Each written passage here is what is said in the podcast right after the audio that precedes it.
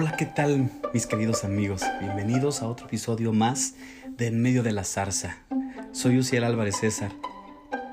Tengo días pensando sobre mi fe, el cómo es, cómo ha crecido y qué tanto me falta para llegar a tener una fe madura. Y no me refiero a una fe religiosa, sino a una fe en una correcta relación con Dios. Fue algo que leí y me arrobó como lo plasma la nueva traducción viviente de la Biblia. Mira, dice así, obviamente la promesa que Dios hizo de dar toda la tierra a Abraham y a sus descendientes no se basaba en la obediencia de Abraham a la ley, sino en una relación correcta con Dios, la cual viene por la fe. Esto está en Romanos 4:13. Está bárbaro, ¿no? ¿No lo crees? Pues quédate conmigo, tengo mucho que platicarte al respecto.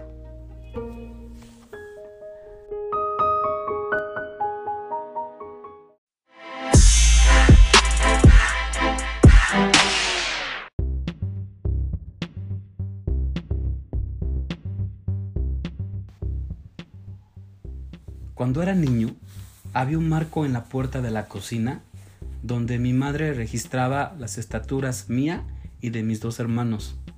Era emocionante ver mi crecimiento y mayormente porque había una competencia entre mi hermano y yo para ver quién estaba más alto cada mes. Cada vez que mi madre registraba mi estatura, dejaba una marca en la madera y escribía nombre y fecha. Cambiamos de casa, de ciudad y crecimos. Las marcas dejaron de plasmarse. Ahora son solo un vago recuerdo.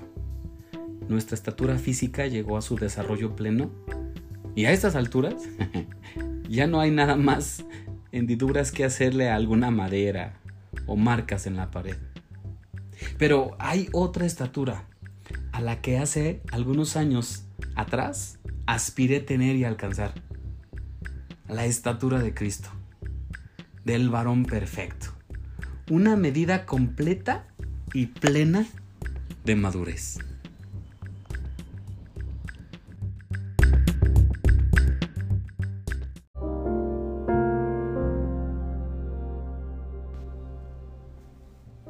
Camino para alcanzar esta medida, estoy comprendiendo que es exactamente a lo que aspiro y uno de los asuntos que hacen a un hombre pleno en su madurez es la medida o la estatura de su fe.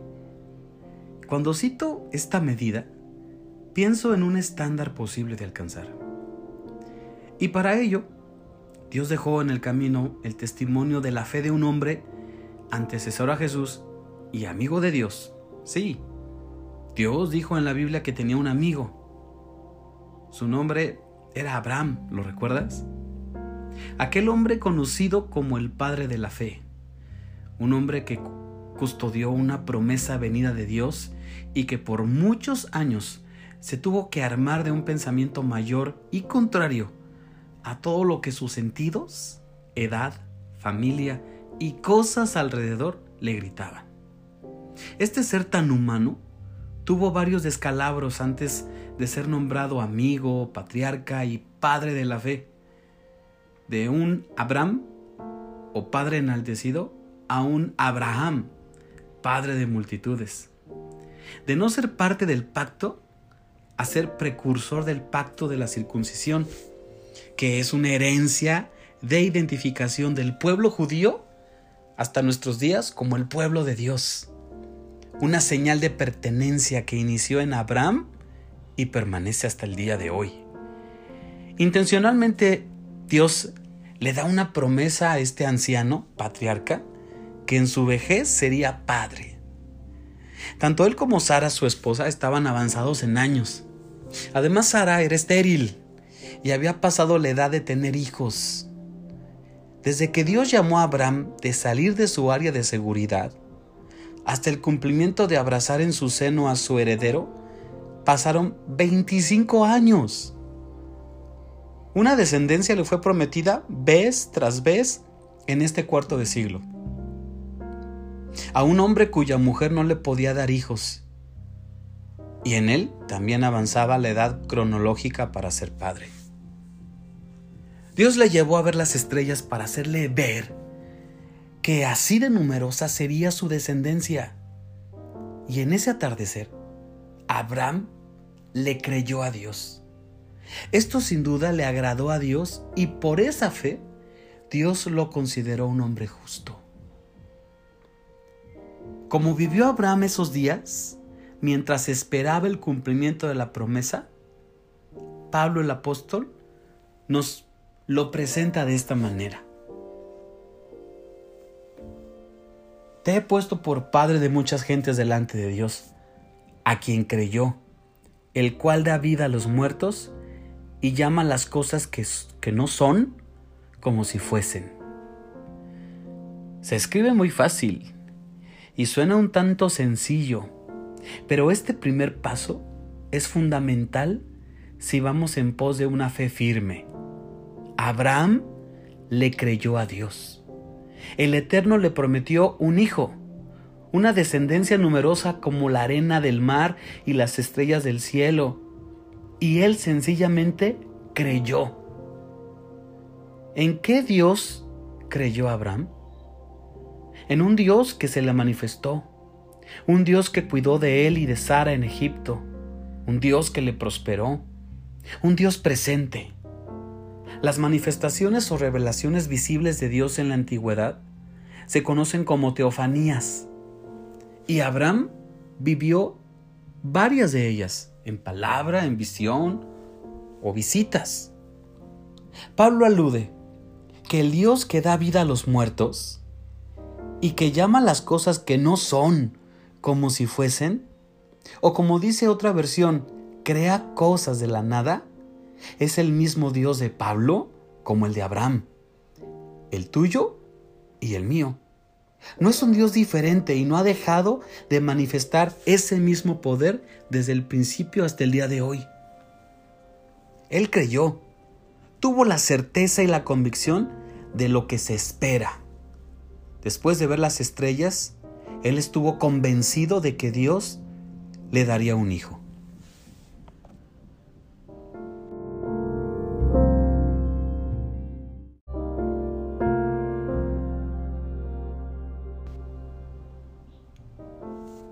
Dice, aun cuando no había motivos para tener esperanza, Abraham siguió teniendo esperanza, porque había creído en que llegaría a ser el padre de muchas naciones, pues Dios le había dicho, esa es la cantidad de descendientes que tendrás. Nuestra fe muchas veces es débil, porque se desinfla al ver el obstáculo de frente, porque las palabras de un no se puede, es imposible, desmorona nuestra frágil creencia. Cuando no haya motivos para tener esperanza, cree y sigue creyendo. Persiste en la esperanza. Él se vio como padre de muchas naciones. Y no es que nos metamos en rollos de materializar la fe, sino simplemente y sencillamente es que en su corazón abrazó la promesa de la paternidad que Dios le estaba ofreciendo. Pues fue conforme a lo que se le había dicho. ¿Y quién se lo había dicho? Y no conforme a lo que sentía o veía. Pablo señala que la justicia que alcanzó a Abraham por la fe no se basó en la obediencia de Abraham a la ley, sino en una relación correcta con Dios la cual viene por la fe. Más adelante, Pablo dice, y la fe de Abraham no se debilitó a pesar de que él reconocía que por tener unos 100 años de edad, su cuerpo ya estaba muy anciano para tener hijos, igual que el vientre de Sara. La estatura de este hombre en fe se debía en que no se debilitó en la fe, cuán fácilmente somos presa de la incredulidad. Nuestra fe se apaga cual llama vacilante. Los vientos contrarios a la fe soplarán intensamente sobre nuestra débil llama. Dios insta a fortalecernos en el poder del Señor. Su ejemplo nos lleva a avivar la llama de la fe, a rodearle de carbones encendidos, de testimonios, de esperanza, de palabra, de perseverancia. La fe se debilita porque se le descuida. Atiza, sopla, provele de aire. El fuego necesita de oxígeno para permanecer avivado. Dejemos de observar lo que no se puede, lo que imposiblemente no puede ocurrir y confiemos certeramente en la palabra de Dios.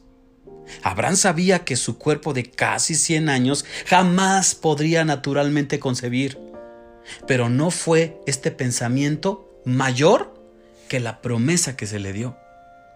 Esto lo llevó a siempre creer.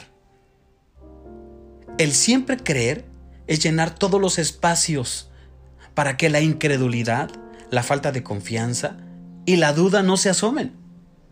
Si nuestra vida está afincada de, de tal manera que hay fe, no haber un solo espacio, un solo lugar, un pensamiento, un sentimiento contrario u opositor que nos haga vacilar. No vacilaremos. Pues vacilar es claudicar entre dos pensamientos, es estar dividido, es tener dualidad de ideas que conduce a la no definición. Y después armamos a la duda, la coronamos sobre nuestra cabeza. Santiago nos dice, si pides, no dudes, no seas como la ola del mar arrojada de un lado a otro. No seamos como aquellos que tenemos o que tienen la lealtad dividida. Pedro caminó sobre las aguas porque creyó a la palabra de ven del Señor Jesús. Pero al vacilar, al dudar, al ver el viento y el agua y sentirse imposible caminar sobre ella, se hundió. Nuestra fe debe ser arrojada, pero determinante, permanente y no perenne. Pablo sigue diciendo que Abraham siempre creyó la promesa de Dios sin vacilar. De hecho, su fe se fortaleció aún más y así le dio gloria a Dios.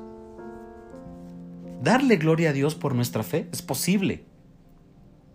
Si día a día la fortalecemos, nos, llenamos de esta inspiración divina que a su vez le glorifica, le entroniza le coloca en el centro de todo, en el, en el trono del corazón? ¿Será necesario apartarnos de aquello que nos roba la fe, que opaca la esperanza o que corroe la promesa? Dejar de escuchar la propuesta de la serpiente y meditar en las promesas eternas, en los dulces cánticos del cielo, bajados en salmos, himnos o historias a lo largo de la era de antecesores que caminaron y que le creyeron a Dios que alcanzaron por la fe promesas. Abraham estaba plenamente convencido de que Dios es poderoso para cumplir todo lo que promete y debido a su fe Dios lo consideró justo. ¿Estás plenamente convencido de que Dios es poderoso para cumplir todo lo que te prometió? ¿Hay en ti una pizca un eclipse, una pequeña sombra de duda? ¿Hay variación en lo que crees de Dios hoy respecto a la promesa del ayer? Plenamente convencido. Es ser movido es ser guiado, es dejar, soltar, trasladarse, dar un paso de fe, es caminar por el agua, por el fuego, es avanzar frente a un mar cerrado, es caminar en medio de leones, es cantar mientras cadenas caen de nuestras manos, es poner manos sobre los enfermos, dar vueltas a una muralla para verla caer, es llamarle a la roca para que dé agua, es salir por maná todos los días, es confiarle tus días, tus hijos, tu vida en las manos de un Dios bondadoso es alabar mientras la matriz es estéril. La promesa llegará.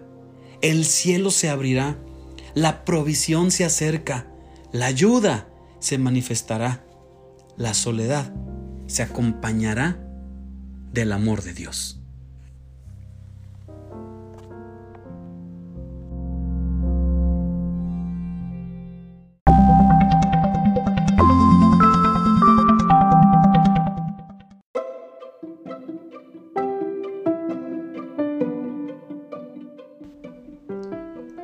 Fe es indispensable para nuestro diario vivir. Gracias a ti este proyecto continúa. Visita nuestras redes, en Instagram, en medio de la zarza. Ya tenemos página en Facebook. Búscanos como en medio de la zarza. Nuestra comunidad ha crecido y queremos seguir creciendo y fortaleciendo a otros. Me gustaría saber de ti. Ayúdanos dejando tus comentarios. Los valoramos un chorro. Hasta la próxima semana.